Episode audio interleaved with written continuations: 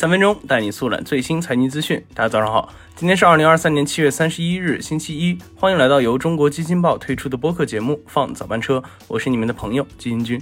首先，我们来听几条快讯。近日，招商证券旗下全资子公司招商资管正式获批公募基金业务资格，成为年内首家获批的券商。截至目前，全市场获得公募基金业务牌照的券商或券商资管扩容至十三家。俄罗斯总统普京近日签署一项法律，对现行俄民法典的部分条款进行了修改，引入数字卢布和创建相应电子平台。虽然法律即将生效，但数字卢布预计将于二零二五年后才会全面流通。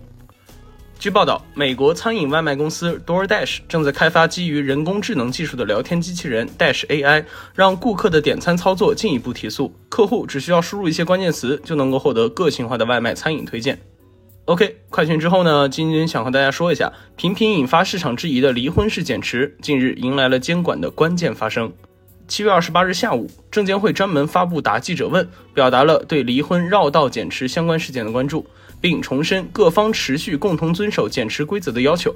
据统计，今年以来，仅仅 AI 概念中就有富邦股份、三六零、同城新材、卓胜威等共计九家大股东宣布离婚。在这九家离婚案例中啊，虽然财产分割手段五花八门，但是女方们都拿到了巨额股票，甚至还有男方净身出户，女方拿股票的案例。这一系列的骚操作啊，让股民就产生了猜想，那就是他们是离婚是假，减持是真。那当然，其中最引人瞩目的要数三六零的周鸿祎与胡欢的离婚案。根据公告，周鸿祎给前妻胡欢四点四七亿股三六零股份，占总股本约百分之六点二五。按照公告当日收盘价二十点零八元每股计算，胡欢分得的股票市值高达九十亿元。而公告离婚的当天，则是今年三六零股价的最高点。除此之外，同程新材和卓胜威的离婚案更是让大家大跌眼镜。同程新材的刘东升在资本市场上净身出户，超过一百四十亿元的股票归女方张宁所有，而卓胜威实控人唐壮则将其所持有的卓胜威超八成的股份都转让给了前妻易葛冰。以当日的收盘价一百零四点一二元每股计算，唐壮分割给易葛冰的股票市值约为三十四亿元。其实啊，这样的离婚最让投资者担忧的主要原因包括两点：一是担心离婚为假，减持是真。离婚是为了达到变相减持的目的，以便在股价高峰时抛售套现。二是担忧重要股东大比例减持本身带来的股价波动。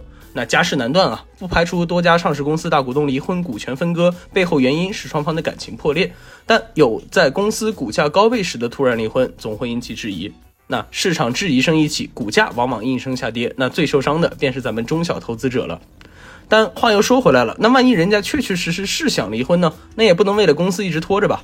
那倘若严重限制或剥夺真正有减持需求的离婚配偶的权利，除了误伤控股股东配偶，同时也会影响未来一代企业家的投资信心。